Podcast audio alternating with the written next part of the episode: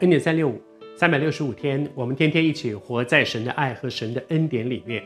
当你顺服神，走在他要你走的路上，即使外面有风有雨，你都会经验我是走在神的爱和恩典里。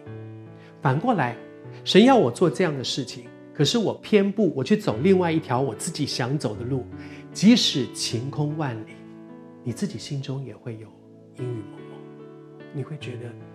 做着做着，你里面就觉得不安，说：“这真的是神要我做的吗？”啊，其实我知道不是，可是，可是我怎么办呢？我求主帮助你回转，回过头来去做神要你做的事。我们可以每一天活在神的爱和恩典里面。你说我害怕，耶利米也害怕。但是神对他说：“你不要怕，我在，我负责任。出事了，你只要走的是我要你走的路。就算出事了，我在，我会拯救你的。”然后接下来，神做一件事，神就伸手按耶利米的口。这个动作很有意思。为什么是他的口，不是他的耳朵，不是他的眼睛？因为神要用他的口，先知是传讲神的话，神特别按手在他的口上。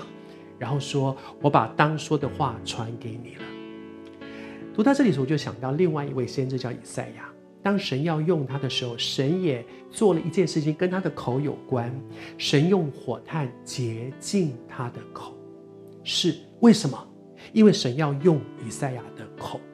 当神要用你的时候，神就会洁净你。他要用我的口，他就让我的口必须是被分别的，就好像一个杯子。当这个杯子要盛装水的时候，这个杯子必须先洗干净。神按手在耶利米的口上，把当说的话给他。而在那个之前呢，神在以赛亚身上做的那件事情，应该是更前一步。那一步是什么？就是神用火炭洁净他的口。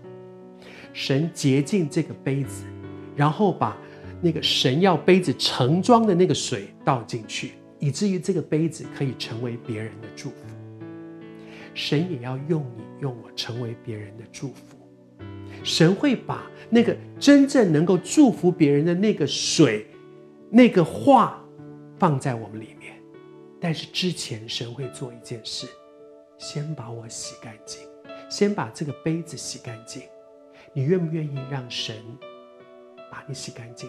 很多的时候，我们都很愿意说：“主啊，太好了，你安我嘴，你安我嘴一样，就把恩赐给我，把话能够讲的这些话赏赐给我，让我能够用。”我们很羡慕神按手在我们的口上，把那个当说的话给我，让我本来不知道说什么的，现在突然会了。哇，我好喜欢这样。但是求主帮助我们记得，在这个之前还有一件事，神要洁净我的口，就像当年神用火炭洁净以赛亚的口。